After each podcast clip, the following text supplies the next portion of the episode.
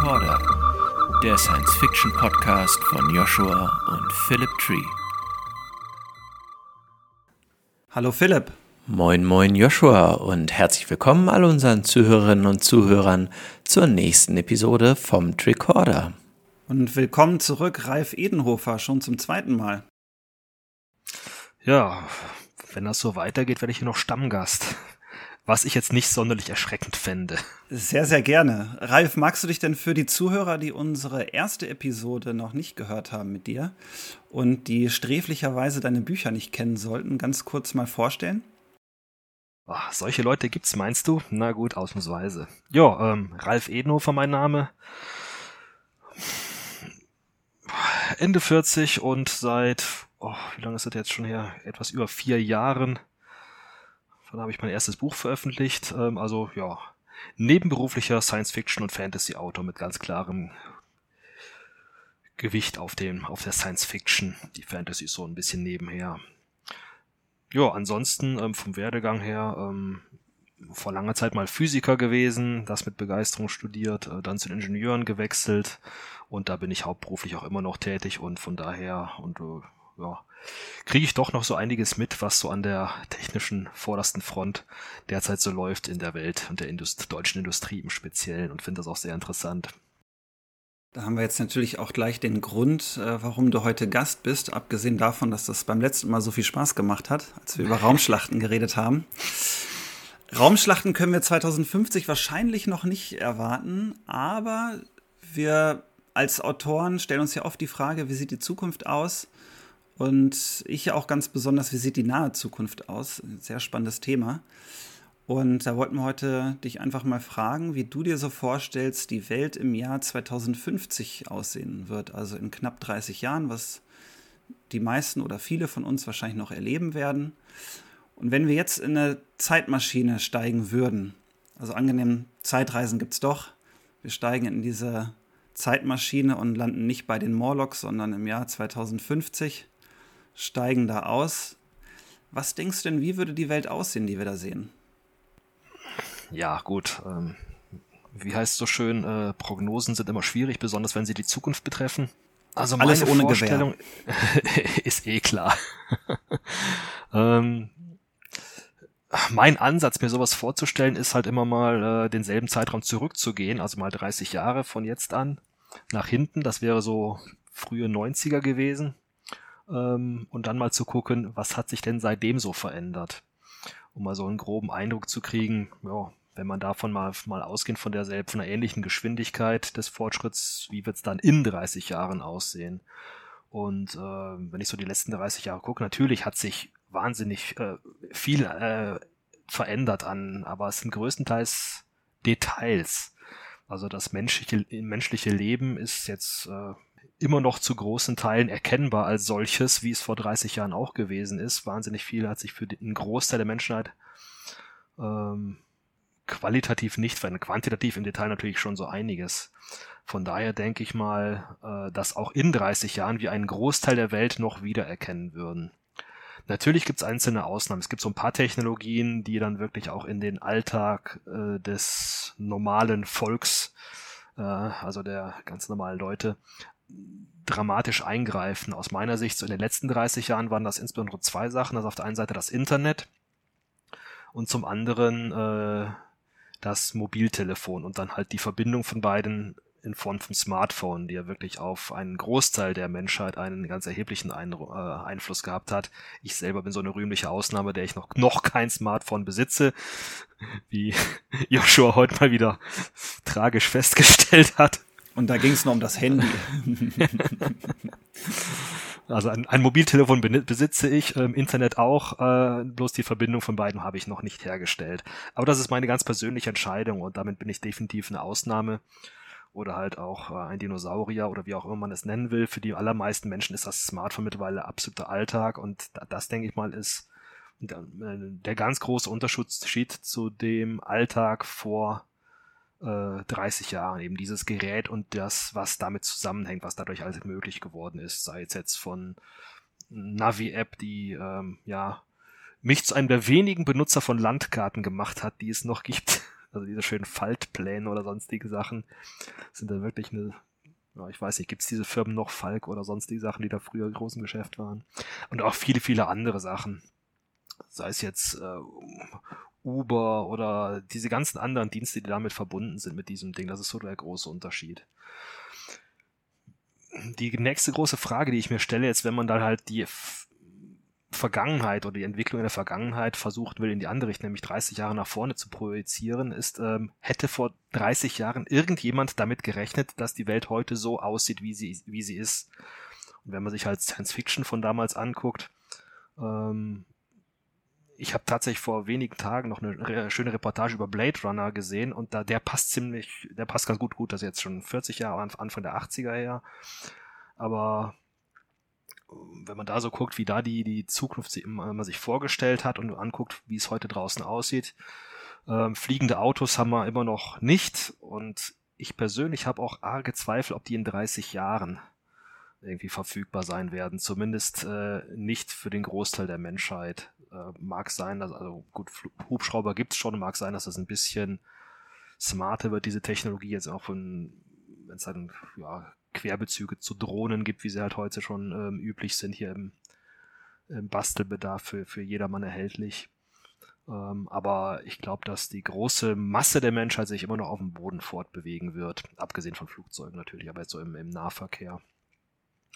Ähm, gut, wenn wir bei Blade Runner bleiben, ähm, dieser Dauerregen und der dunkle Himmel ist uns erspart geblieben. Ich hoffe, dass das in 30 Jahren auch noch so sein wird. Und ich glaube auch noch dran. Ähm, ja, aber diese, ja, es gab einzelne Science-Fiction-Autoren und Futuristen, die sowas ähnliches wie Internet oder halt diese, diese Mobiltelefonie schon damals in ähnlicher Weise ein bisschen gestreift haben. Ich meine, wir erinnern uns noch an, an den Kommunikator von Star Trek, wobei ich das Ding eher so als Walkie-Talkie ansehe, das es damals ja auch schon gegeben hat und ähm, dass das jetzt ja wirklich das Neue ist, ist ja nicht unbedingt dieses kleine Gerät, das man in der Hand hält, äh, sondern die Netze, die damit verbunden sind. Ähm also, aber wirklich, wirklich prognostiziert mit den Auswirkungen, die es jetzt hat, hat das vor 30 Jahren, glaube ich, noch keiner so.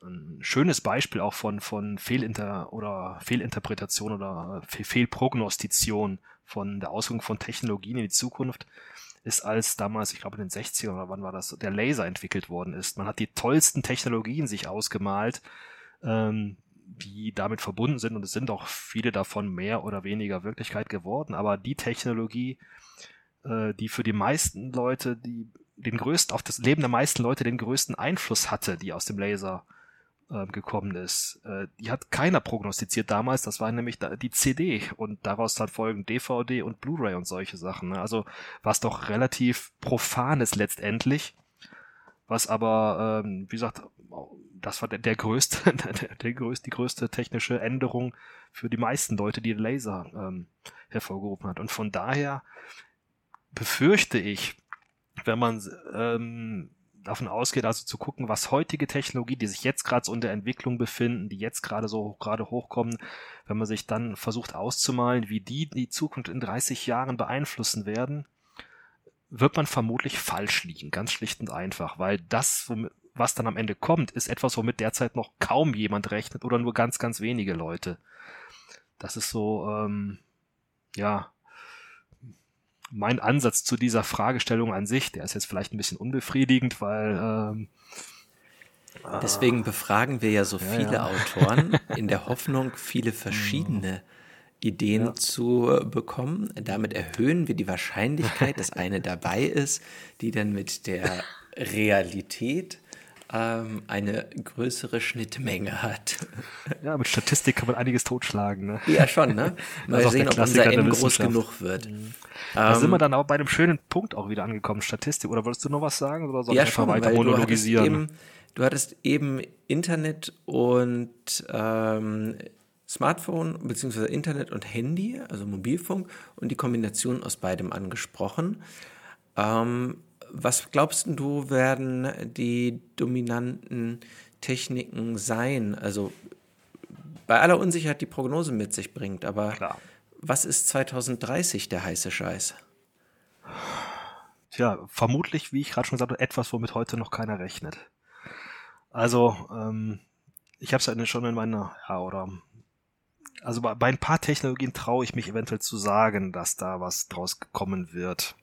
Ja, zum Beispiel. Ähm, und das ist verbunden mit dem, was ich in meiner Vorstellung vor ganz am Anfang schon gesagt habe. Ich, ich arbeite halt hauptberuflich nicht als Autor, sondern in der Forschungsförderung und in der industriellen Forschungsförderung und äh, bin da, wie ich da schon kurz erwähnt habe, halt immer ja in, in, direkt, in ziemlich unmittelbarer Berührung mit dem, was die Industrie derzeit so umtreibt und wo was und dann was für Entwicklungen die da sind. Und ein ganz, ganz dicker roter Faden, der sich da so durch so ziemlich alle Projekte durchzieht, die ich betreue, ist KI.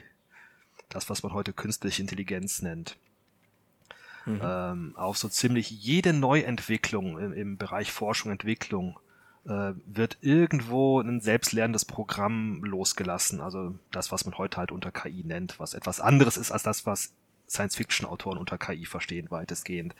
Natürlich gibt es Überschneidungen, aber ähm, ja, es sind sehr spezielle selbstlernende Programme, die aufgrund von Statistik, was äh, deswegen wollte ich das gerade schon aufgreifen, als du das reinge eingebracht hast, äh, halt versuchen dann ähm, zu verstehen, wie ähm, irgendwelche Systeme, Prozesse oder sowas funktionieren, um die dann halt besser steuern, regeln, verste verstehen zu können und solche Sachen. Und das ist etwas, was gerade wirklich massiv in, ja, also ziemlich alle Bereiche der modernen Technologie ähm, hineingeht. Und ich denke, es ist nicht allzu wagemutig zu sagen, dass das in den nächsten 10, 20, 30 Jahren noch ganz gewaltig um sich greifen wird. Mit, mit vielen ähm, Auswirkungen, und da trifft jetzt wieder das zu, was ich vorhin zu den CDs oder zu Lasern gesagt habe, die wir heute vermutlich noch gar nicht in der Form erfassen können. Oder etwas, womit, es wird etwas passieren in zehn Jahren mit KI, womit heute noch keiner rechnet. Und da äh, nehme ich, äh, meine ich jetzt nicht irgendwie, dass das Ding äh, ein Bewusstsein entwickelt und Skynet uns alle töten will oder was auch immer, ähm, sondern dass irgendeine Entwicklung auf der, auf Basis dieser Technologie stattfindet, mit der heute einfach keiner rechnet, aber die dann halt das Leben der Menschen beeinflussen wird in ähnlicher Weise, wie es halt die, ja, das Smartphone äh, mit unserer Gesellschaft gemacht hat in den letzten 10, 20 Jahren. Ja. Ähm, eine Befürchtung, die ich habe, ich bin ja grundsätzlich ja Schwarze, ja, ich meine, ich schreibe ja auch größtenteils Dystopien, das ist also quasi Berufskrankheit.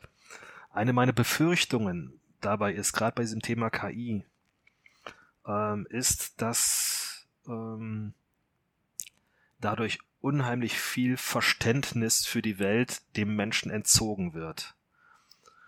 Ähm, Wie meinst glaub, du das? Da, muss ich ein bisschen erläutern. Ja. ähm, weil wenn man, also ich sag, ich, ich, meine Basis, auf die ich mich da beziehe, ist immer äh, die Arbeit, halt mein, mein, mein Job, halt, wie gesagt, irgendwelche industriellen Prozesse, die halt früher von Hand gesteuert wurden von Menschen oder von irgendwelchen einfachen ähm, Algorithmen oder so, halt ja, Programmen und heute halt schmeißt man diesen ganzen Prozess in ein neuronales Netz und guckt dann, was das neuronale Netz damit macht. Meistens was Gutes. Meistens schafft es, also sehr, in sehr vielen Fällen schafft es dieses neuronale Netz dann sehr viel besser den, den pro, industriellen Prozess zu steuern, irgendeine Anlage oder sonst irgendwas. Ähm, aber so ein neuronales Netz ist in den allermeisten Fällen eine Blackbox.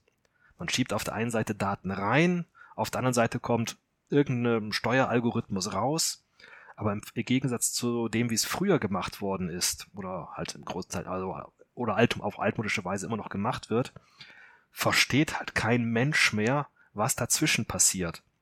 Das soll heißen, dieses Pro Verständnis der Prozesse an sich geht verloren und wird halt irgendwie dieser, dieser, dieser Blackbox überlassen. Und ähm, ich meine Befürchtung ist, dass dadurch halt, wie gesagt, für viele andere Sachen auch, wo halt KIs irgendwann mal drauf losgelassen werden, irgendwelche Alltagssachen, ähm, sehr viel menschliches Verständnis verloren gehen wird. Also ich glaube, die Menschen werden deutlich blinder durch die Welt tapern, äh, als sie das heute tun. In dem Sinne, dass sie sich halt auf, auf eine Technologie verlassen, von der sie nicht wissen, wie sie wirklich funktioniert und auch nicht wissen, ähm, wie sie zu den Ergebnissen kommt, die sie produziert. Etwas, was man teilweise heute auch schon sieht. Äh, man nehme hier die, die AlphaGo, diesen, diesen, diese KI, die es geschafft hat, äh, mal einen, den, den derzeitigen Super Champion im Go-Spielen äh, zu besiegen. Ja, auch die hat ganz neue Wege entwickelt, halt die, äh, dieses, dieses Spiel zu spielen. Ich selber habe kaum Ahnung von Go, aber ich, äh, das habe ich schon mitgekriegt, dass da einige wirklich der Veteranen und der besten Spieler ziemlich überrascht waren von dem, was diese Maschine dann plötzlich mit ihrem Spiel gemacht hat. Auf höchst erfolgreiche Weise. Aber halt auf eine Weise, die, auf die ein Mensch bisher nicht gekommen ist in, ich weiß nicht, wie viele Jahrhunderte es dieses Spiel schon gibt. Und ähnliche Sachen werden mit vielen anderen Sachen auch passieren. Es werden tolle Ergebnisse aus den KIs rauskommen, aber es wird kein Mensch mehr verstehen, warum diese neuen Wege, die die künstlichen Intelligenzen halt uns aufzeigen, warum die funktionieren. Mhm. Und das ist so eine Befürchtung, die ich hege. Und naja. Was ja im Grunde genommen aber auch bedeutet, wenn wir viele Dinge haben, die durch hochkomplexe Algorithmen, meinetwegen auch KI, gesteuert werden, ähm, ganze Prozesse, Produkte, wie auch immer, und wir können sie nicht verstehen, dann entzieht uns das ja auch einer Kontrolle in einer gewissen Definitiv. Art und Weise. Ne? Definitiv. Und ähm, ich glaube ja, dass das zu großen Teilen heutzutage schon in vielen Bereichen so ist, dass sie für ähm, uns nicht mehr wirklich verständlich sind, es sei denn, wir sind Experten in dem Bereich. Und selbst dann hat man eher sowas wie einen Überblick. Ähm, wer könnte heute schon als Experte in seinem Bereich sagen, ich verstehe alles in meinem Bereich? Das wird ja zunehmend schwieriger. Und für Absolut. jemanden, der nicht Experte ist, wird es ja noch schwieriger. Worauf ich hinaus will, ich glaube, das sorgt heute schon für große gesellschaftliche Spannungen. Wie schätzt du das 2050 ein? Was macht das mit der Politik und der Gesellschaft, ähm, mit den Menschen, wenn so viele Dinge nicht mehr verstanden werden können. Dafür muss man gar nicht weit in die Zukunft gucken, sondern das äh, nur die Gegenwart betrachten. Ähm, nehmen wir die liebe Corona-Pandemie, die hoffentlich in ihren letzten Zügen liegt. So ist meine Hoffnung, dass wir es dieses, diesen Sommer tatsächlich hinter uns bringen, diesen ganzen äh, Krempel, den das mit sich gebracht hat. Aber man, wenn man mal die Diskussion beobachtet darüber, ähm, im Internet ist es am allerbesten zu sehen, weil, weil komplett ungefiltert, weil da halt jeder Hinz und Kunst seine Meinung ungefiltert reinposaunen darf. Ähm, aber im Fall von Corona hat das auch halt das, ist das halt weit übers Internet hinaus gestreut. Da gibt es auf der einen Seite dann halt eben jene Experten, die du genannt hast. Ne? Ich glaube, die Namen brauche ich jetzt nicht nennen, von Leuten, die sich wirklich jahrelang damit beschäftigt haben, die das studiert haben, die das und so weiter. Ähm, aber es gibt ein, ein, ein ganz großer Teil der Menschen, ähm, die eben nicht solche Experten sind und sich bisher noch nie damit befasst haben, ähm, verstehen nicht mehr, was die Experten ihnen sagen, ähm, weil das Ganze einfach so hochgestochen ist und, und so spezialisiert, wie du schon gesagt hast, weil es gar nicht mehr anders geht, dass ein normaler Mensch sich da halt gar nicht mehr reindenken, reindenken kann. Und wie gesagt, wenn dieses Verständnis dafür fehlt, wie gewisse Zusammenhänge sind, ähm, aus welchem Grund auch immer, weil sie halt zu komplex werden, dann wird auch die Akzeptanz äh, ganz gewaltig schwinden. Ähm, oder halt auf der einen Seite wird es Leute geben, die sich eben halt einfach ergeben. Ich meine, wie ein Smartphone funktioniert, wissen auch die meisten Menschen nicht. Ähm, inklusive der ganzen Satellitentechnik und ich weiß nicht, was sonst noch alles, was dahinter hängt und Gedönskirchen. Sie benutzen es trotzdem freudig. Ne, aber ich schätze mal, das ist eine Entwicklung, die auch ja spätestens seit der Dampfmaschine schon ihren Anfang genommen hat. Ne? Also vorher wusste man, okay, ähm, ich, äh, wenn ich von A nach B kommen will, schnell setze ich mir eine Kutsche, spann Pferde davor und dann ziehen die Pferde die Kutsche und tragen mich dahin. Okay, gut, das ist noch für die meisten Leute recht verständlich gewesen. Aber ähm, schon als dann das die Pferde durch halt Dampfmaschine ersetzt wurden in Form von Zügen, ich schätze mal auch die Dampfmaschine hat nicht mehr jeder Mensch verstanden damals, wie die wirklich funktioniert wie das halt mit den Ventilsteuerungen und sowas läuft und so weiter. Trotzdem hat man es auch hingenommen. Aber da hat, hat diese Entwicklung spätestens angefangen mit der Industrialisierung einfach. Was du gesagt hast, halt, dass es immer mehr Expertenwissen wurde, wie die Welt wirklich funktioniert und die Geräte die, und, und so weiter, die Technologie, die die Welt und unsere Gesellschaft zusammenhält. Ähm, und diese, diese, das ist immer spezialisierter geworden und immer komplexer, sodass halt immer mehr, immer weniger Leute verstehen, wie die Welt halt funktioniert. Und ja, auf Dauer halt dann auch die Akzeptanz für vieles dadurch schwindet. Und ja, es wird da darauf hinauslaufen, um jetzt bei Beispiel KI zu bleiben. Ein paar Leute wissen zumindest noch grob, wie diese neuronalen Netzwerke oder was auch immer es sein wird, dann funktionieren, haben vielleicht auch vage Ideen, wie diese Dinger dann zu ihren Ergebnissen kommen, auf Basis der Daten, die man da reingibt. Aber ein, der allergrößte Teil der Menschheit wird da gar keinen Bezug mehr zu haben und dem, dem hilflos ausgeliefert sein, eben diesen Algorithmen, weil die diesen kein Mensch mehr versteht. Und wie gesagt, das, was ich gerade gesagt habe, diese Blackbox führt dazu, dass auch die Experten es nicht mehr verstehen, zumindest nicht im Detail. Ne? Und das ist eine Entwicklung, die, ja, da dieses Unverständnis für die, ähm, dafür, wie die Welt funktioniert, halt auf ein ganz neues Level bringt, wenn halt nicht, nicht mal mehr die, die allerhöchste Elite in diesem Fachgebiet wirklich versteht, wie ein Ergebnis zustande gekommen ist, ein technisches oder sowas. Das könnte echt, ja, interessante Auswirkungen haben. Vielleicht ist es den Leuten in 20, 30 Jahren noch einfach vollkommen wurscht, äh, solange es funktioniert. Wenn ich heute auf Amazon irgendein Produkt bestelle, ist mir auch egal, warum das dann in zwei Tagen bei mir im, äh, vor der Haustür liegt. Ähm, Hauptsache, Hauptsache es funktioniert. Es ganz genau, ne, was da alles an Logistik und Technik dahinter steckt, um das alles hinzukriegen oder so weiter.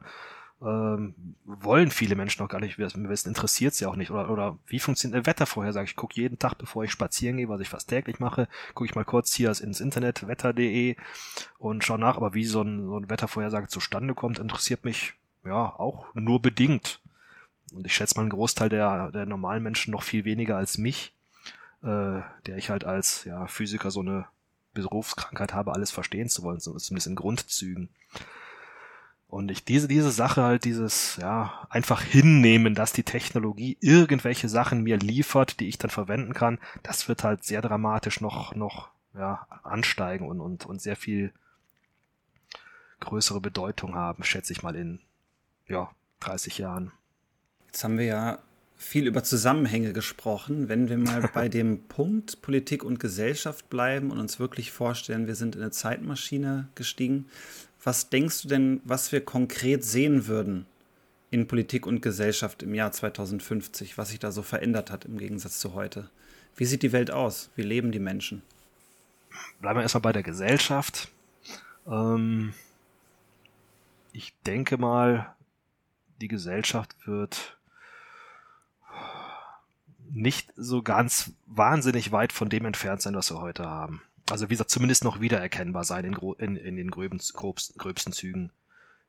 Wie gesagt, ist eine Prognose auf Basis äh, eine, eines 30 Jahre Rückblicks, wie ich es am Anfang schon gesagt habe. Ähm, wie gesagt, abgesehen von ein paar Technologien und so weiter, wird man einen Großteil wiedererkennen. Jetzt gut, vielleicht außer man ist in der äh, DDR sozialisiert worden, dann ist die, hat die Gesellschaft sich schon ganz gewaltig verändert heut, äh, auf heutzutage, aber es liegt halt an einem großen politischen Umbruch. Ähm, wenn man diese, gerade diese KI-Entwicklung oder sowas, ähm, nicht in irgendeiner Weise lenkt, aufhält, möchte ich gar nicht sagen, weil das ist fast unmöglich. Ähm, aber die, die Konsequenzen, die sich daraus ergeben werden, ähm, deutlich versucht zu, ähm, ja, zu regeln, dann wird das zu einer Sache führen, fürchte ich, äh, und zwar, dass ein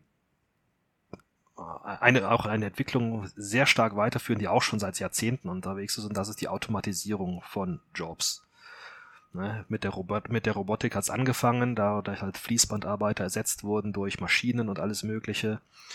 Ähm, und viele Leute halt äh, gerade anfangs besonders einfache Arbeiten, einfache Tätigkeiten sind überflüssig geworden zu großen Teilen.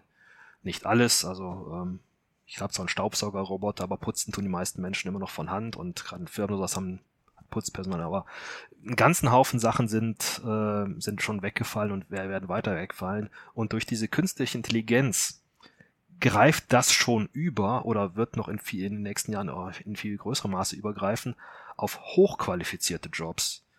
Wenn ich irgendwo lese, dass irgendwelche ähm, künstlichen Intelligenzen ähm, schon medizinische Diagnosen besser stellen können als Ärzte, mit größerer Trefferquote dann irgendwie Röntgenbilder identifizieren oder so, da irgendwie Tumore oder sonstige Sachen entdecken können. Ich meine, Ärzte, das ist jetzt wirklich ein relativ hochqualifizierter Job normalerweise. Ähm, und ja, wenn das Maschinen besser können, okay, dann werden auch die irgendwann vielleicht nicht überflüssig, aber zumindest in den Hintergrund treten. Und wie gesagt, wenn künstliche neuronale Netze ähm, auch irgendwelche Industrieprozesse besser weiterentwickeln können als Ingenieure und Physiker das können, ja, dann werden auch die irgendwie einen Schritt zurück machen müssen. Und das sind jetzt nur zwei Beispiele. Das wird, ja, autonomes Fahren, Busfahrer, Taxifahrer werden dadurch dann eventuell überflüssig. Also es wird ein großer Teil von derzeit in menschlicher Hand befindlichen Tätigkeiten weiterhin wegfallen. Und, und äh, wenn man dieses, diese Entwicklung, wie gesagt, nicht steuert, gezielt, kann, kann das durchaus dramatisch sein. Was zu zwei, aus meiner Sicht zwei mögliche ähm, Auswirkungen haben könnte. Entweder man lässt es geschehen, was dann halt dazu führen wird, dass ein Großteil der Menschheit arbeitslos ist und ein sehr kleiner Teil, der eben nämlich diese ganzen künstlichen Intelligenzen besitzt, pervers reich wird und zwar in einem Maße, wie man sich heute noch nicht vorstellen kann. Man, als schön bestes Beispiel schauen wir sich den Herrn Bezos an, der halt mit Hilfe von ja einer genialen Geschäftsidee und der wirklich auch viel mit, mit, mit Algorithmen arbeitet und solche Sachen, der, der geht da schon ganz gewaltig in diese Richtung. Äh, die berüchtigten Amazon-Algorithmen und solche Sachen, die halt dann irgendwelche Produkte verknüpfen und sonstige Sachen machen und halt, äh, ja, das Verhalten der Käufer halt ganz genau analysieren und dann äh, genau die richtigen Werbeanzeigen da reinsteuern oder sowas, ne? Also ein, ein paar Leute werden einfach durch diese Technologie pervers reich werden und ein, gro und ein großer Teil arbeitslos, ganz schlicht und einfach. Und damit sind wir dann wieder bei den, ja, Dystopien, die ich halt so gerne schreibe, irgendwelchen Cyberpunk-Szenarien, ja, die halt dann zu einer ganz gewaltigen Spaltung der Menschheit führen. Ähm, was gesellschaftlich sicherlich nicht wünschenswert ist und zu größeren Verwerfungen führen kann. Teilweise heute ja auch schon tut, gar keine Frage. Ähm, die Alternative ist, dass man das Ganze irgendwie politisch endlich mal in den Griff kriegt ähm, und versucht dem entgegenzuwirken. Das beste Mittel, das ich dazu kenne, ist das bedingungslose Grundeinkommen, um das ein bisschen abzufedern. Also was aber bedeutet, dass man das gesamte Wirtschaftssystem mal echt auf den Kopf stellen muss. Ne, das kann graduell gehen, ähm, sollte es vermutlich auch, wenn es geht, äh, aber ähm, es wird definitiv dann, wenn man das konsequent umsetzen würde, dazu führen, dass sich langfristig halt da gesellschaftlich einiges ändert, ändern muss, wenn man eben, wie gesagt, nicht in diese Dystopie äh, reinrutschen will. Apropos Dystopie, äh, diese Menschheit möglicherweise gespalten zwischen Arm und Reich, wird die immer noch an die Wahlurne gehen oder glaubst du, dass sich das chinesische System durchsetzen wird oder was siehst du da? Was ich sehe, und auch das hat man in der Corona-Pandemie wieder sehr schön sehen können, ähm, ist, dass Demokratie leider, ich, ich bin wirklich Demokrat mit Leib und Seele und werde dieses Regierungssystem verteidigen mit allem, was, was ich habe. Aber die Demokratie kommt schnell an ihre Grenzen. Äh, gerade in einer Gesellschaft, in der große Teile der Leute halt mh, hm, von der Welt überfordert sind aufgrund ihrer Komplexität. Ähm, insofern fürchte ich, dass halt diese, ja, wir, während der Pandemie haben wir schon deutlich gesehen, was da für Verwerfungen entstehen können durch halt Demokratie äh, wenn halt äh, jeder seine Meinung rausposaunen kann, egal wie unqualifiziert sie ist. Und ja, Querdenker da auf die Straße gehen dürfen äh, und, und das auch noch tun und so weiter und so fort. Und wenn das in Bezug auf andere Sachen weiter um sich greift, ähm, naja, man gucke sich Deutschland in den 20er und 30er Jahren an und gucke, was passiert ist. Also die Demokratie ist halt sehr, sehr anfällig dafür, zugrunde zu gehen. Indem sie halt auch Leuten, die, die das mit der Demokratie für eine schlechte Idee halten, sehr viele Freiheiten einräumt. Ja, die Alternative sieht man in China, hast du gerade schon genannt, sehr anschaulich. Ähm, möchte ich nicht drin leben, aber wenn man sich anguckt, wie, China derzeit halt ja an Macht, Einfluss und Reichtum gewinnt, ist das offensichtlich ein potenzielles Erfolgsmodell für eine Gesellschaft. Äh, eins, das ich nicht gut finde, aber das auch wieder hervorragend in diesen ja, Dystopien-Kanon reinpasst. Ähm, und gerade, also das Allererschreckendste, was da in China probiert wird, ich weiß gar nicht, in welchem Ausmaß das mittlerweile angesetzt wird, halt dieses Bewertungssystem, wo halt wirklich das Verhalten von jedem Menschen auf der Straße durch Kameras überwacht wird und wenn er irgendwo mal bei Rot über die Ampel geht, kriegt er sofort wieder einen Minuspunkt auf sein Konto oder sonstige Sachen. Ja, ja. Mhm. Da, also dystopischer geht's ja kaum noch eigentlich, oder? Und wie gesagt, wenn solche Systeme halt erfolgreich sind, das macht mir Angst, ganz gewaltig Angst. Also, ja, noch, denke ich mal, wird die Demokratie uns eine Weile erhalten bleiben und ich hoffe, dass sie irgendwie einen Weg finden wird, mit diesen Verwerfungen umzugehen äh, und erhalten zu bleiben. Das wünsche ich mir wirklich, weil das ist eine der, ja, die Demokratie ist aus meiner Sicht eine der ganz großen Errungenschaften der, der Menschheit in den letzten Jahrhunderten oder überhaupt. Und ähm, ich habe mich sehr daran gewöhnt, in einer zu leben und genieße das ganz gewaltig und möchte das auch nicht missen. Nein, und ich möchte kein Scoring-System. Also da reden wir jetzt ja über so einen großen Graben, wenn ich das so zusammenfassen würde, zwischen staatlicher Funktionalität auf der einen Seite und der Lebenswirklichkeit und Freiheit des Einzelnen, der diesen Staat ausmacht. Wo wir ja diese Kluft gerade sehen. Also während wir hier in den Demokratien versuchen, das eine, nämlich die Freiheit des Einzelnen aufrechtzuerhalten, wir in China sehen, dass die staatliche Funktionalität scheinbar besser funktioniert und es da einen tiefen Graben zwischen gibt. Und wenn ich dich jetzt richtig verstanden habe, glaubst du, dass ein Problem ist in Zukunft, dass dadurch, dass die Menschen immer weniger verstehen können von dem, was überhaupt entschieden werden muss, die Teilhabe auch immer schwieriger wird? Ja, das denke ich. Wobei auf der anderen Seite, ähm, welche Auswirkungen das dann halt auf das Individuum als solches hat, also den ganz normalen kleinen Mann von der Straße, um dieses abgegriffene Zitat mal zu nennen, ähm, das sei schwer dahingestellt. Das hängt auch ganz gewaltig von den Leuten ab, von den Individuen ab. Äh, wenn man sich mal zum Beispiel mal irgendwo in, in, in einer beliebigen chinesischen Großstadt ähm, irgendwo mal ein Kamerateam irgendwo in die, auf die Straße stellt und die Leute anguckt, ähm, da wird spazieren gegangen, da wird eingekauft, da wird gelacht, da wird sich getroffen, da werden Feste gefeiert oder sowas. Ähm, die Leute können sich mit so einem System recht gut arrangieren, denke ich. Äh, abgesehen halt von, naja gut, äh, ja, denjenigen, auf die das äh, System halt draufhaut, in welcher Weise auch immer, weil halt ihr Social Score nicht so toll ist. Aber ähm, ich denke mal, auf den ersten Blick, wenn man halt in die Zeitmaschine steigt, in 30 Jahren wieder aussteigt und sich umkickt, auf den ersten Blick wird man vermutlich gar nicht so wahnsinnig viel sehen, was sich am Leben der Menschen nach außen hin verändert hat. An der inneren Einstellung mag das ganz anders sein. Äh, da muss man bloß auch wieder nach Deutschland gucken, und zwar nach äh, in die DDR, bevor sie zugrunde gegangen ist. Glücklicherweise würde ich sagen, zugrunde gegangen ist, ähm, wo halt ein damals noch nicht computergesteuerter, sondern halt ein von Menschen gesteuerter ähm, Sicherheitsapparat ähm, halt grundsätzlich jeden potenziell überwachen konnte und das natürlich dann auch das, das, das Leben der Menschen beeinflusst hat. Äh, insofern, dass halt an jeder Stelle mal aufgepasst wurde, was man sagt, was man wem gegenüber sagt, was, wie man sich in der Öffentlichkeit verhält. Äh, durch so ein chinesisches Überwachungssystem ist das natürlich nochmal hochpotenziert und, und viel, viel äh, gefähr, äh, gefährlicher.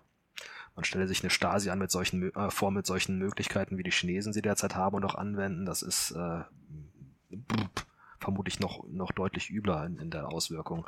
Aber auf der anderen Seite, wie gesagt, man kann sich, denke ich mal, als normaler Mensch mit sowas potenziell arrangieren. In der DDR haben sich auch viele Leute damit arrangiert irgendwie und ja, schön war es für viele nicht, aber man konnte da, man konnte da trotzdem noch leben. Und insofern in so einer dystopischen Welt, ja, äh, würde man auch noch leben können wenn man entweder einen Job oder ein ähm, bedingungsloses Grundeinkommen hat. Das ist die Voraussetzung dafür. Ähm, Paradox, Paradox ist ja auch, wenn ich mir das so anschaue, ich kenne ja, bin auch selber mit einer Chinesin gut befreundet. ähm, also keine Chinesin, die hier lebt. Und da so zu sehen, was da auch für ein kultureller Unterschied herrscht. Also, dass auch wirklich viele Chinesen da gar nicht so das Problem drin sehen, weil diese Art des Individualismus, den wir hier leben, der ist ja auch über eine sehr, sehr lange Zeit entstanden, auch durch die Aufklärung, nicht zuletzt. Das ist ja, ja auch eine Errungenschaft aus unserer Sicht zumindest, ähm, ohne jetzt kulturalistisch sein zu wollen, die Zeit braucht und die nicht überall stattgefunden hat. Und dass sich ja auch zeigen könnte, dass in dieser Staatsfunktionalität sich das durchsetzt, weil die einzelnen Individuen eher wie so ein Schwarm agieren und sich auch wirklich den der Führung unterordnen. Und da kam mir letztens schon mal der Gedanke, ich liebe ja äh, Starship Troopers, zumindest den ersten Teil, großartige Satire. Ja, absolut. Und wie Paul Verhoeven so davor gewarnt hat, dass wir wieder in so einen faschistischen Staat abdriften, der ein Feindbild braucht und dann ganz einfach manipulierbar wird. Und ich denke, also da frage ich mich manchmal, ob wir uns, wenn sich dieses chinesische System durchsetzt, nicht ins Gegenteil verwandeln, nämlich dass wir dann die Bugs sind. Irgendwann. Und also wie so ein Schwarm quasi gesteuert, der einer Führung folgt. Ähm, das fand ich einen relativ erschreckenden Gedanken. Ist jetzt ein bisschen bisschen weit hergeholt, aber die Sicht auf das Individuum und sein Verhältnis zum Staat ist nicht überall gleich auf der Welt. Definitiv nein. Und das hat natürlich einen gewaltigen Eindru äh, Einfluss, wie du schon gesagt hast, auf eben die Akzeptanz von solchen Systemen. Mhm. Auf der anderen Seite ähm, bringt mich das gerade auf einen Gedanken. Also manchmal frage ich mich, ob diese extreme Individualisierung, die wir hier in den westlichen Demokratien genießen, erleben, einfach haben, ob die wirklich immer so zum nur, nur zum Vorteil ist. Ähm, auch wieder Rückgriff auf die Corona-Pandemie. Ähm, und zwar äh, etwas, was ich mal irgendwo gelesen und gehört habe über ähm, Südkorea, auch eine Demokratie, wenn auch die Leute dort eben eine andere, eine andere Einstellung zum Individuum haben. Und äh, dort war das ja auch, glaube ich, gab es auch keine Querdenker oder sonstigen Sachen, zumindest nicht in dem Ausmaß wie hier äh, in Deutschland oder gar in den USA. Dann nannten sie sich nicht Querdenker, sondern was weiß ich was, aber da, da waren sie ja noch ähm, sehr viel lauter. Diese Individualisten, die sich halt äh, keine, mal keine, nicht verbieten lassen wollten, eine Mas äh, ohne Maske durch die Gegend zu laufen. Ne? Südkorea. Ähm, dort äh, jemand gefragt, warum er eine Maske trägt, äh, antwortete dieser jemand in einem Interview, ja, um die anderen Menschen zu schützen. Und genau das ist auch der Grund für so ein Ding. Und äh, in Deutschland wäre die Antwort vermutlich bei einem Großteil der Menschheit gewesen, ja, weil's, weil ich muss, weil es mir aufgedrängt worden ist. Und von daher dieser ähm, ein bisschen weniger Individualismus in den Köpfen und ein bisschen mehr ähm, Sicht auf das Gemeinwohl, auf die Gesellschaft als solches, auf die Mitmenschen, glaube ich, tät unserer, uns auch nicht so ganz schlecht. Und dass es mit Demokratie noch vereinbar ist, zeigt gerade das, äh, Thema, äh, das Beispiel Südkorea ähm, relativ gut. Ich meine, wie gesagt, das ist jetzt bloß ein Interview gesehen, äh, gewesen, das ich mal gesehen habe. Wie repräsentativ das ist, weiß ich nicht aber nach allem, was ich über dieses Land sonst so gehört habe, halte ich das durchaus für ähm, realistisch, dass das dort diese Einstellung deutlich verbreiteter ist, eben ein bisschen weniger nur das Individuum, also sich selbst immer im Fokus zu haben, äh, sondern ein bisschen auch noch die Gesellschaft als, als Ganzes äh, zu berücksichtigen in seinen Handlungen. Das fände ich nicht verkehrt. Das ist übrigens auch so ein ähm, Punkt, den man irgendwie mit äh, ja, in die Köpfe reinbringen muss, wenn man sowas wie das bedingungslose Grundeinkommen, was ich schon genannt habe, auch mal durchsetzen will, weil es eben einer gesamtgesellschaftlichen ähm, ja, Entwicklung entgegentritt, die halt potenziell wirklich schädlich ist. Mhm. Was aber für jemand anders, der dann halt wirklich noch sein Geld mit ehrlicher Arbeit verdient oder sowas, aber dann halt bestialische Steuern zahlen muss oder sonst was, um halt dieses Grundeinkommen zu finanzieren, äh, was dem aber gar nicht gefallen wird. Insofern wird das hier in äh, unseren westlichen Demokratien wahnsinnig schwierig sein, sowas durchzusetzen. Oder ist es ja schon. Also es Wo wir jetzt Na, über Ost-West naja. sprechen und China, ähm, fällt mir noch ein, in China ist ja Religion ziemlich verpönt. Und äh, auch in Ländern wie Südkorea ist es nicht so ein großes Thema wie bei uns. Denkst du, dass Religion im Jahr 2050 noch eine große Rolle spielen wird? Oder ob sich da was verändert? Uff.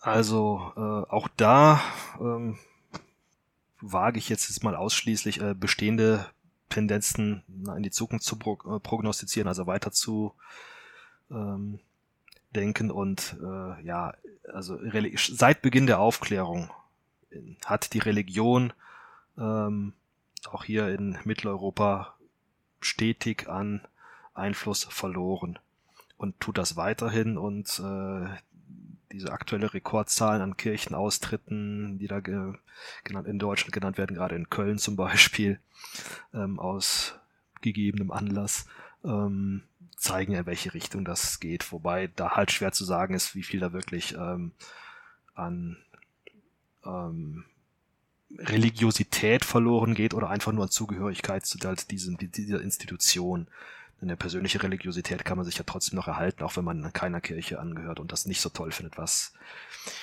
die Herren mit den schicken Hüten und Roben da veranstalten. Ähm, beim Thema Religion fühle ich mich nur bedingt berufen, was zu sagen, aus dem Grund, weil ich strenggläubiger Atheist bin. Ähm, insofern ja, knifflig. Ja, auf der einen Seite hoffe ich, dass die Religion an Einfluss verliert, äh, weil ich die Religion für einen Irrweg halte. Auf der anderen Seite hat vor einigen Jahren habe ich einen sehr interessanten Artikel gelesen, der mich da ein bisschen ähm, eingebremst hat in meiner Hoffnung. Äh, dieser Artikel sagte nämlich, dass die menschliche Zivilisation oder die Entwicklung der menschlichen Zivilisation hin zu dem, was wir heute hier haben, nur aufgrund der Religion möglich gewesen ist, weil allein die Religion äh, einen Fokus gegeben hat für Gemeinschaften, die größer sind als ein steinzeitlicher Familienverband, ähm, so, zu einem größeren Ganzen zusammenzuwirken letztlich zu einem Staat. Also die Religion hatte einen, vermutlich einen ganz großen Einfluss gespielt, da, äh, dabei halt Menschen zu größeren Gruppen zu vereinen und das stabil zu halten, weil die halt ein, ein, eine Klammer, eine ja, gesellschaftliche Klammer gebildet hat. Ja, vor allem hat sie ja zu, durch gemeinsame Fiktion und ja, das ja. Aufstellen von einem Narrativ, an das viele Leute glauben können, dazu geführt, dass größere genau. Sachen möglich sind als der mhm. eigene Stamm. Ne?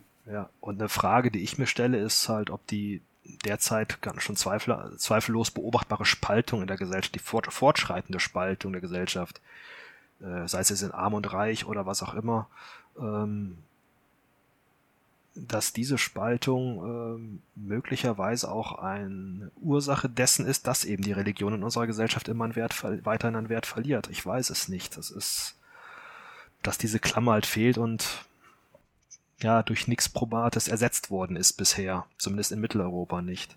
Also, dass wir Menschen, sobald wir in größeren Gemeinschaften zusammenleben wollen, ein gemeinsames Narrativ brauchen. Dazu äh, hat ja äh, Harari ähm, großartig was geschrieben in, ich glaube, Homo Deus war das, wenn ich das äh, richtig gerade vom Titel her zusammenbringe. Glaub, Sapiens hatte das vor allem. Aber es hat er in all seinen Büchern aufgegriffen. Mhm.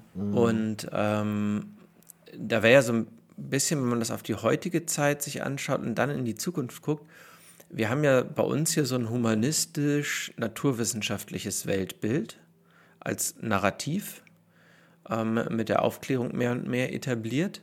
Und wenn man aber jetzt die aktuelle Corona-Krise sich anguckt und wie laut die Querdenker und andere werden, die sich ganz deutlich gegen die Naturwissenschaft wenden in ihrer Argumentation und wo immer mehr von diesen Schwurblern irgendwie rumtönen und sich gezielt gegen wissenschaftliche Argumentationen und Erkenntnisse richten, ähm, könnte das ja etwas sein, was also zu einem neuen Narrativ führt. Ne?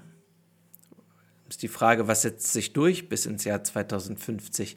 Kehren wir zu einer Akzeptanz zurück, dass die Wissenschaft die immer noch solideste Grundlage ist, die wir Menschen uns geben können, weil auch wenn das nie 100% objektiv ist, es doch das Objektivste ist, über das wir verfügen?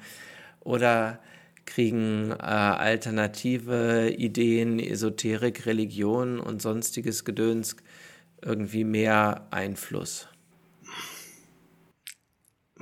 Also, wenn ich wie die ganze Zeit schon halt gegenwärtige Entwicklungen einfach extrapoliere in die Zukunft, ähm, dann wird das dazu führen, dass mehrere dieser Narrative parallel existieren. Auf der einen Seite eben das, was du schon gesagt hast, das humanistisch-wissenschaftliche Weltbild ist ein dieses ein solches Narrativ, eins dem ich persönlich sehr gerne folge und das ich sehr ähm, erstrebenswert finde. Andere Leute wählen andere Narrative, Esoterik oder wie auch immer man es nennen mag, oder halt Schwurbelei oder Nationalismus, was auch immer. Ähm, und ja, wenn mehrere solcher Narrative halt gleichberechtigt nebeneinander existieren, ja, dann führt das eben zu einer Spaltung, zu in, in, in mehrere parallele Gesellschaften, die entweder es schaffen, irgendwie nebeneinander her zu existieren oder wo es halt irgendwann ganz gewaltig rumst. Und ähm, ja, und wie gesagt, die Religion als ein übergeordnetes Narrativ, ja, hat das lange zusammengehalten, wobei als die Religion gespalten worden ist, äh, man sieht die Reformation, ja, dann hat's gerumst. Da existierten auch zwei Narrative parallel in Mitteleuropa mit dem bekannten Ergebnis 30-jähriger Krieg und alles, was daraus geworden ist letztendlich. Also, wie gesagt, entweder so eine Gesellschaft hat ein Narrativ oder hm, ja, es gibt mehrere, die sich irgendwie arrangieren müssen oder ja, es halt nicht schaffen, sich zu arrangieren. Gut, nach dem 30-jährigen Krieg haben äh, die verschiedenen ähm, religiösen Richtungen auch es geschafft, sich irgendwie zu arrangieren, mehr oder weniger friedlich. In Nordirland nicht so friedlich, zum, nur um ein Beispiel zu nennen, in vielen anderen Ecken der Welt auch nicht. In Deutschland ist es seitdem halbwegs stabil.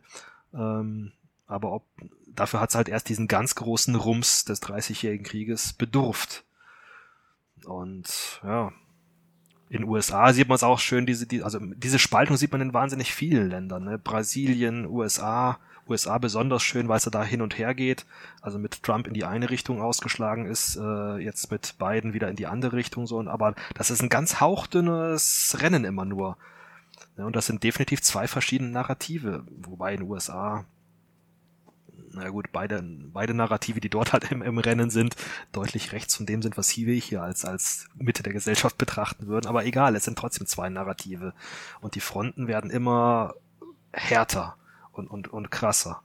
Und es wird immer weniger akzeptiert, äh, dass es andere Meinungen gibt. Wie gesagt, in den USA sieht man das ganz gewaltig und in, in Deutschland, ja, mit Querdenkern und so weiter tritt es auch immer deutlicher hervor. Und das ist eine Entwicklung, die definitiv nicht wünschenswert ist aus meiner Sicht. Aber es muss halt ein gewisser Wille sein, dieser verschiedenen Narrative sich irgendwie, irgendwie miteinander zu arrangieren. Wenn das, wenn dieser Wille nicht da ist und, und jeder allen Leuten sein Narrativ aufoktroyieren will, dann rumst's un unweigerlich. Wenn man jetzt die letzten 20 Minuten nur gehört hätte, hätte man ja denken können, wir sind ein äh, gesellschaftsphilosophischer Podcast. Darum wage ich jetzt nochmal den Bruch zurück zur Science Fiction und mhm. einem Thema, das ich jetzt noch auf der Liste habe. Und zwar Raumfahrt. Krasser Bruch. Das mhm. Thema, wo ich dachte, jo, da müssen wir mit Ralf auf jeden Fall drüber sprechen. Was denkst du denn, wo in 30 Jahren die Raumfahrt stehen wird? Natürlich ist Raumfahrt eins meiner Lieblingsthemen, wenn es um die Zukunft geht.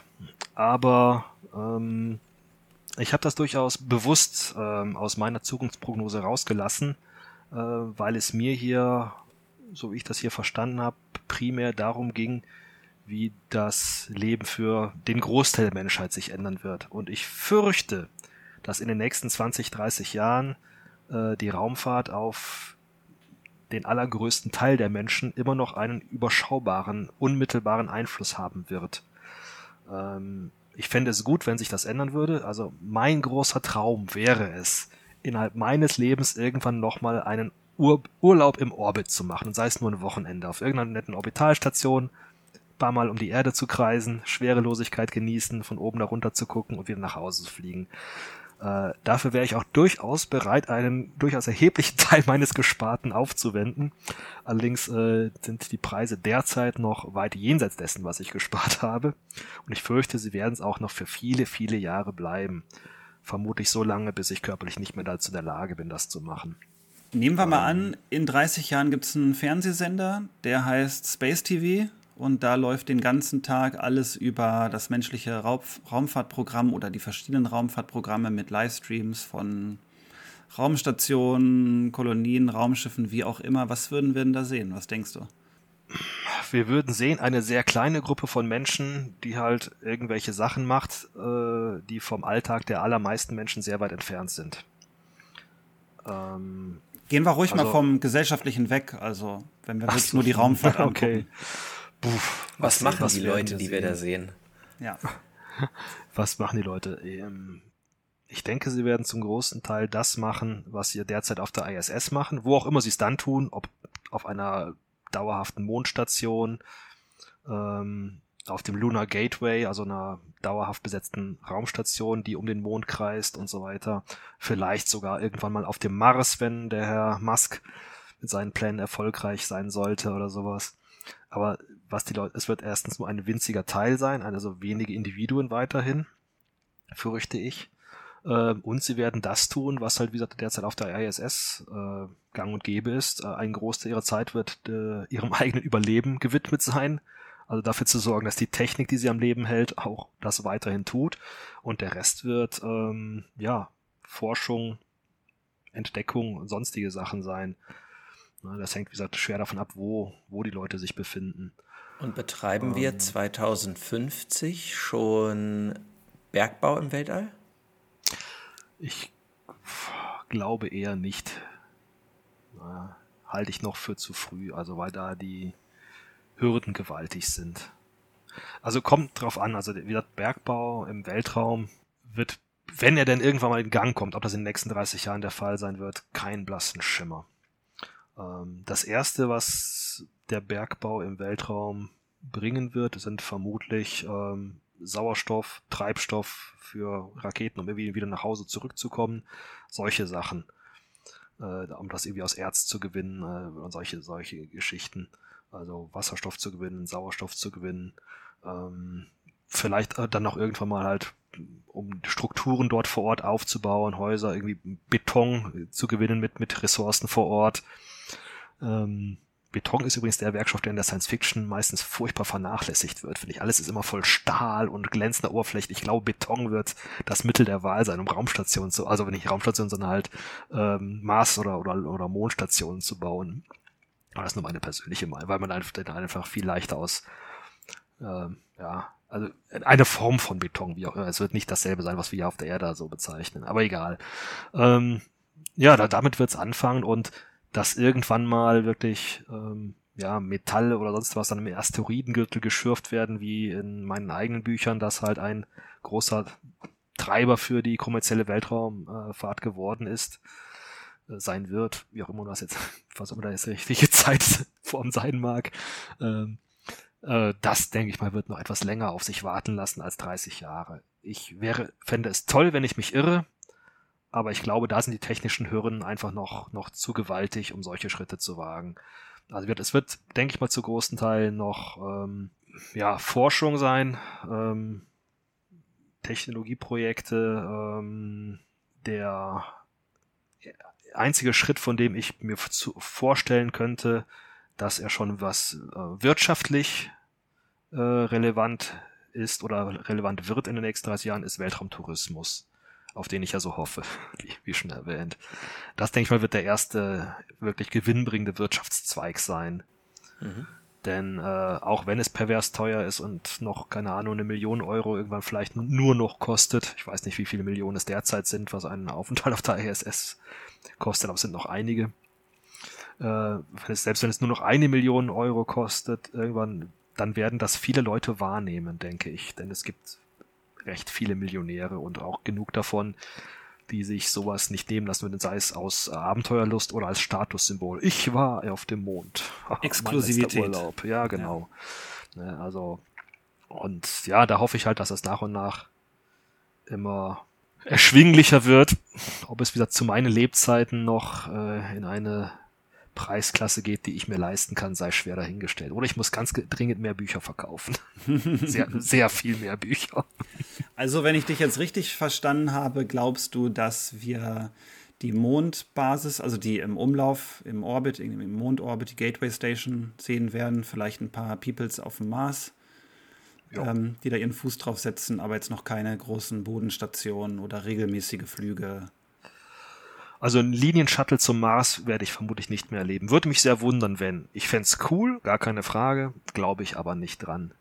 Hm. Ich denke mal für, ja. Auch kein Außenposten? Ein Außenposten möglicherweise, ja, aber wie gesagt, das werden eine, eine, kleine Elite von Leuten sein. Äh, also wieder ein paar Forscher, Pioniere, äh, aber das wird überschaubarer Rahmen sein. Also ich, wenn in, in 2050 100 Menschen auf dem Mars leben, wäre das schon weit über meinen Erwartungen. Glaube okay. ich nicht dran. Fände ich gut, gar keine Frage. Äh, Fände ich total super, aber halte ich für sehr gewagt. Denn ich denke mal, man wird erstmal eine ganze Weile damit beschäftigt sein, zu lernen, wie man da lebt überhaupt. Und das mit einer sehr viel kleineren Gruppe von Menschen. Mhm. Ähm, wenn der Herr Musk ähm, mich wie in so einigen, was er schon geleistet hat, ähm, vom Gegenteil überzeugt, lasse ich mich sehr gern überzeugen. Also, dass man die erste Stufe von irgendwelchen Raketen wiederverwerten kann, hätte ich vor 20 Jahren auch noch für möglich gehalten. Ja. Zumindest in dem Maß, wie er es macht. Von daher hm, hoffen wir auf Überraschungen, freuen uns darüber, wenn sie kommen, aber ähm, naja, wirklich dran glauben in dem Maße, dass das so um sich greift, nein. Insofern, Raumfahrt wird, wie gesagt, bis auf Tourismus vermutlich noch nicht kommerziell sein in, der, in dem Zeitraum. Verstehe. Oder halt, was kommerziell, oder halt von irgendwelchen Forschungsinstitutionen halt bezahlt, wie halt äh, SpaceX dafür bezahlt wird, der ISS zu versorgen oder solche Sachen. Aber das ist ja auch noch weiter in Forschung und jetzt nicht kommerziell, Kommerzialität zum Selbstzweck, wie jetzt halt Rohstoffabbau oder sowas. Können wir mit irgendwelchen neuen Antrieben rechnen? Tja, was ist da im Rennen? Ähm, um von der Erdoberfläche wegzukommen, ähm, ja, sind neben den derzeitigen chemischen Antrieben nur nukleare eigentlich äh, relevant und ich weiß nicht, ob man das schon haben will oder überhaupt haben will. Also äh, klar, ein atomgetriebenes Raumschiff, die Technologie dafür ist schon seit Jahrzehnten erforscht, ähm, aber ob man größere Mengen Uran, Plutonium oder sonst was in einer Rakete haben will, derzeit glaube ich immer noch nicht, solange die Fehlerquote noch so groß ist äh, worauf ich meine große Hoffnung setze, sowohl auf was Raumfahrtantriebe be äh, betrifft, als auch ähm, Energieversorgung auf der Erde. Das ist ja die Kernfusion. Da gab es ja gerade gute Nachrichten, ne? Ja, ja. Aber es ist trotzdem ja, noch 20 Jahre hin, doch, oder? Immerhin. Also, ähm, während, als ich studiert habe, da war die Zeit von jetzt bis zur äh, Etablierung eines äh, Kernfusionskraftwerkes eine, Wissens äh, eine physikalische Konstante, 50 Jahre. Und diese Konstante, die war über sehr viele Jahrzehnte sehr stabil. Es waren immer 50 Jahre in der Zukunft. Äh, dass diese Zahl sich jetzt ändert, das ist ein großer Hoffnungsschimmer, ja, gar keine Frage. Bin gespannt, ob sich da was tut. Also Fusion ist natürlich für Raum, auch für Raumantriebe so das Ideal aus meiner Sicht, was äh, technisch möglich ist, aber noch furchtbar, aber furchtbar, furchtbar kompliziert. Da sind noch wahnsinnig viele Hindernisse, Hindernisse und Hürden zu nehmen. Ob das in 30 Jahren soweit ist und dann auch, wie gesagt, Raumschiffe von der Erdoberfläche, wohin auch immer bringen kann, fände ich cool. Aber halte ich auch für einen ja, sehr knappen Zeitrahmen. Keine Ahnung, mal gucken, was da jetzt aus dem, was da jetzt äh, wieder verkündet worden ist, rauskommt und ob das halt nur für Energiegewinnung oder auch für Raum, äh, Raumantriebe irgendwann äh, geeignet ist. Ansonsten, ja gut, sind die Klassiker, das, das Ionentriebwerk oder sowas, aber die haben so kleine Beschleunigungen, dass sie sowieso erst nur, nur vom Orbit aus starten können und dann halt sehr lange brauchen, bis sie in Fahrt kommen und daher primär für ähm, unbemannte Sonden oder sowas geeignet sind. Von daher, glaube ich, wird es der gute chemische Antrieb noch eine ganze Weile erhalten bleiben. Also im Idealfall Wasserstoff und Sauerstoff zusammenpacken, heiß machen und gucken, was passiert. Also auch keine Nuklearantriebe? Habe ich vergleichsweise wenig Hoffnung drauf. Also wie gesagt, die, die, die, das Konzept von ähm, Fissionstriebwerken gibt's ja schon lange. Aber ich glaube, da wird derzeit nicht wahnsinnig viel geforscht in der Richtung. Ich wüsste jetzt nicht wo. Und ähm, das vermute ich zu Recht. Weil das ja Kernspaltung äh, spätestens seit Fukushima nicht den allerbesten Ruf hat in großen Teilen der Welt. Sagen wir so, wenn es jemand macht, dann die Chinesen vermutlich, weil denen der Ruf in der Welt scheißegal ist. Aber ob die da in der Richtung gerade forschen, keine Ahnung. Hm.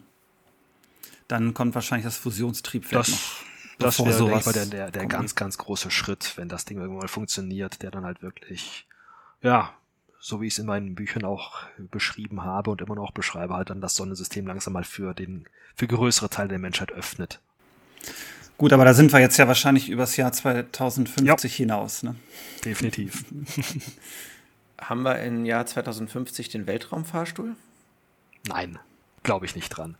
Ob dieses Ding jemals existieren wird, halte ich auch für fraglich. Äh, es ist ein verführerisches Konzept, keine Frage. Aber erstens sind technisch noch große Hürden zu nehmen. Und ähm, abgesehen davon ähm, halte ich so einen Weltraumfahrstuhl für ein ganz furchtbar fragiles Gebilde. Also ein Weltraumfahrstuhl ist aus meiner Sicht nur dann dauerhaft zu etablieren, wenn Frieden auf der Erde herrscht.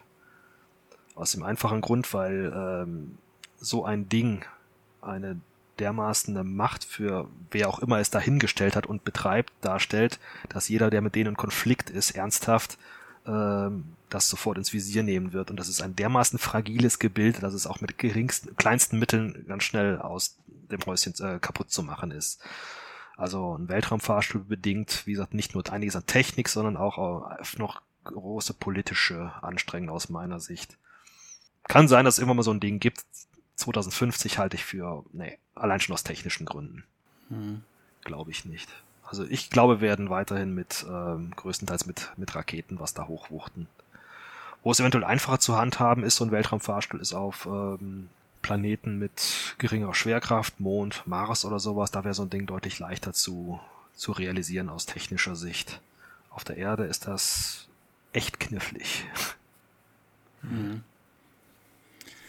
Ralf, jetzt haben wir schon ganz schön viel ins Jahr 2050 geblickt. Gibt es denn noch irgendein Thema, irgendeinen Aspekt, den wir noch nicht aufgegriffen haben, wo du sagen würdest, da sollten wir noch drüber sprechen? Das sollte erwähnt werden? Uff, was haben wir? Die großen Probleme unserer Zeit, Energieversorgung. Ja, da hoffe ich auf die Kernfusion. Na, ähm, das wäre der ganz große, die ganz große Revolution im Bereich der Energieversorgung, die ja ein Riesenproblem darstellt. Also wenn das irgendwann mal läuft im großen Stil und kommerziell, äh, dann müssen wir uns um Energie keine großen Sorgen mehr machen. Und das würde einiges tatsächlich verändern können, weil man halt dann einen ganzen Haufen Zeug machen kann, äh, das derzeit noch nahezu, also zumindest wirtschaftlich nicht darstellbar ist. Sei es Vertikalfarmen, die halt permanent künstlich beleuchtet oder sowas. Ja, wenn Strom ohne Ende zur Verfügung steht, dann kann ich auch LEDs in, in unbegrenzter Menge da irgendwie installieren und bin nicht mehr auf äh, normale Ackerflächen und Sonnenlicht angewiesen und solche Späßchen. Äh, nur als eins von vielen Beispielen. Ja, Transport ist dann ein deutlich geringeres Problem als heute. Also wird, wenn, wenn irgendwann Fusionskraftwerke laufen, dann müssen wir uns um Strom keine Sorgen mehr machen. Äh, bis dahin soll man es irgendwie gucken, mit den Regenerativen zu überbrücken. bis dahin. Aber das wird da der, der große Antrieb sein. Was haben wir sonst noch? Ja, ein Thema, da weiß ich, äh, Joshua, was du gerne mal aufnimmst, ist die, äh, das, die Unsterblichkeit. Da gibt's ja einige Gruppen, die glaub, behaupten, schon relativ nah dran zu sein, das für den Menschen zu erreichen oder zumindest eine deutliche Verlängerung des menschlichen Lebens bewirken zu können. Da stecke ich ehrlich gesagt nicht tief drin, kann ich nicht von der technischen Seite nichts zu sagen, ob das realistisch ist. Falls das tatsächlich mal funktioniert, wird es entweder einer winzig kleinen Elite von Menschen vorbehalten sein, weil es pervers teuer ist oder weil es da äh, von denen für sich reserviert und für den Rest der Welt nicht zugänglich gemacht wird, mit welchen Mitteln auch immer. Oder wenn es tatsächlich in die breite Masse übergeht irgendwann. Da glaube ich nicht dran bis 2050. Aber wenn irgendwann mal das geschafft werden soll, dass das alle können, das wird eine gesellschaftliche Revolution nach sich ziehen, die ich kaum wage zu erfassen. Ähm, ich habe es mal versucht, in einem meiner Bücher Kohärenz äh, eine Gesellschaft zu beschreiben, die halt dieses, diese Unsterblichkeit erreicht hat quasi, oder zumindest eine extrem lange Lebenserwartung von Jahrhunderten oder sogar Jahrtausenden. Und das ja, diese Gesellschaft ist in großen Teilen von hat in großen Teilen mit unserer nicht viel gemein. Also das wird mhm. eine gesellschaftliche Umwälzung bedeuten, die wir uns heute kaum vorstellen können und vermutlich auch weit über das hinausgehen wird, was ich in meinem ähm, Science-Fiction-Szenario mir dazu ausgedacht habe. Da reden wir dann nochmal drüber, falls wir eine Serie haben, die 2100 heißt. So. Mindestens, ja. ja. Nachdem wir 2050 gemeinsam einen Podcast aufgenommen haben, um die äh, Gedanken und Ideen und Prognosen aus dieser Folge äh, Revue passieren zu lassen und mit der dann herrschenden Realität abzugleichen. Und herzhaft zu lachen. Sehr wahrscheinlich, sehr, sehr wahrscheinlich. Ja. Ralf, beim, beim letzten Mal haben wir dir ja zum Abschluss ein paar Fragen gestellt, die entweder oder Fragen, wenn du dich dran erinnerst. Mhm. Und äh, da haben wir jetzt noch was ähnliches vorbereitet. IBA. Na, Philipp, willst du das machen? Ja, ja, gerne. Diesmal geht es darum, Sätze zu vervollständigen. Ach du Schande. Okay, aber gerne wieder wie bei den Entweder-Oder-Fragen gleich mit dem ersten Impuls. Bist du bereit? Nein, vermutlich nicht, aber fang trotzdem an. okay. Die Existenz von Aliens halte ich für extrem wahrscheinlich. Aber ich fürchte, wir werden sie nicht treffen. Fliegende Untertassen, merkwürdige Lichter in der Nacht. UFOs sind für mich sehr unscharfe Lichtklecks. Könnte ich mir einen Schriftsteller als Mentor aussuchen, tot oder lebendig, wäre das Isaac Asimov. Ein Buch, das meine Arbeit besonders geprägt hat, ist das Lied der fernen Erde von Arthur C. Clarke, das ich schon als mein Lieblings-Science-Fiction-Buch bei den letzten Fragen genannt habe. Ja. Würde Hollywood anklopfen und mir anbieten, nur eines meiner Bücher zu verfilmen, dann wäre das ein Anlass, äh, über mehrere Wochen hinweg durchgehend zu grinsen und in der Gegend rumzuhüpfen. ah, schön um eine Antwort gedrückt. Äh, nice. Zeitreisen sind doch möglich. Ich reise in das Jahr 2022 in der Hoffnung, dass die Corona-Pandemie dann vorbei ist, aber ich nicht so viel verpasst habe. Aliens besuchen mich zu Hause und ich stelle Ihnen diese eine Frage. Wie seid ihr hergekommen? Kann ich das nachmachen? In der Zukunft wird die Menschheit neue Probleme geschaffen und alte gelöst haben. Dieses Problem wird sie gelöst haben. Energiemangel. Und dieses Problem neu geschaffen. Komplettes Unverständnis jeglicher Technologie. Jawohl, vielen, vielen Dank. Ich merke gerade, Joshua, wir müssen nochmal an, den an diesen Sätzen arbeiten. Wir sollten nicht mit dem dystopisch Negativen, also dem Problem enden. Das ist ein guter Punkt, ja. Gut, dann dreht das einfach um. Könnt es ja schneiden andersrum. Ralf, vielen, vielen Dank, dass du dir erneut die Zeit genommen hast für uns und unsere Zuhörerinnen und Zuhörer hier für den Podcast. Es war wieder ein Vergnügen mit unserem Danke, gleichfalls. Also ähm, war für mich auch ein Vergnügen. Ich habe wirklich Spaß an sowas. Also von daher, ähm, ich stehe grundsätzlich gerne für weitere Sachen zur Verfügung. Ich glaube, da fangen, fallen uns noch viele Themen ein. Ich gebe ja, zu, ja, ich hatte ein bisschen Angst vor dieser, vor dieser. machen. gerne, gerne. Also da, ja. Darf ich Formeln verwenden? Stimmt. Wenn wir dich Rocket Ralph nennen dürfen. Damit werde ich leben können. Nee, tatsächlich für Raketen, also ohne Tsiolkovsky-Gleichung wird es schwierig, aber ich kann gerne versuchen, die dann mal handzahm zu machen. Auf jeden Fall. Ich glaube, das wird auch viele Zuhörer mal interessieren, sowas verständlich zu machen. Ich erinnere mich an so ein Excel-Dokument, was du mir mal geschickt mhm. hast, als wir Erebus und Terror geschrieben haben. Ja, ja, das ist einfach nur eine Anwendung von der Zielkowskischen Raketengleichung. Also das Wort einfach kam bei mir jetzt nicht dabei vor, aber wir können das ja mal aufdröseln in der Episode. Einfach ist sehr relativ, habe ich festgestellt, in vielerlei Hinsicht. Ich glaube, das liegt daran, dass du genauso ein ausgeprägtes mathematisches Wissen und Talent hast wie ich, Joshua. Ja, ja, ja kann man so sagen. Läuft in der Familie. Ja. Falls Super. es euch beruhigt, ich hatte zwar in meinem Studium viel integriert und Differentialgleichung gelöst, aber in meinem derzeitigen Job komme ich weitestgehend äh, mit den vier Grundrechenarten auch aus und muss mir den Rest mal wieder aneignen, wenn ich es doch mal für was anderes brauche. Wie, das waren vier? oh Gott, oh Gott, wir müssen an dieser Stelle aufhören, sonst tun sich Abgründe auf, die wir doch lieber verschleiert lassen. Ralf, okay. vielen, vielen Dank, dass du da warst. Danke, Danke dass ihr mich eingeladen habt. Und bis zum nächsten Mal. Ja, sehr gerne. Macht's gut. Tschüss. Ciao, ciao Tschüss. und vielen Dank fürs Zuhören. Und wir hören uns beim nächsten Mal wieder, wenn es heißt Tricorder, der Science Fiction Podcast. Das war eine weitere Episode von Treecorder, dem Science Fiction Podcast von Joshua und Philip Tree. Alle Infos zu dieser Episode findest du in unseren Show Notes unter treecorder.de. Schön, dass du dabei warst und wir würden uns sehr freuen, dich auch bei der nächsten Episode wieder begrüßen zu dürfen.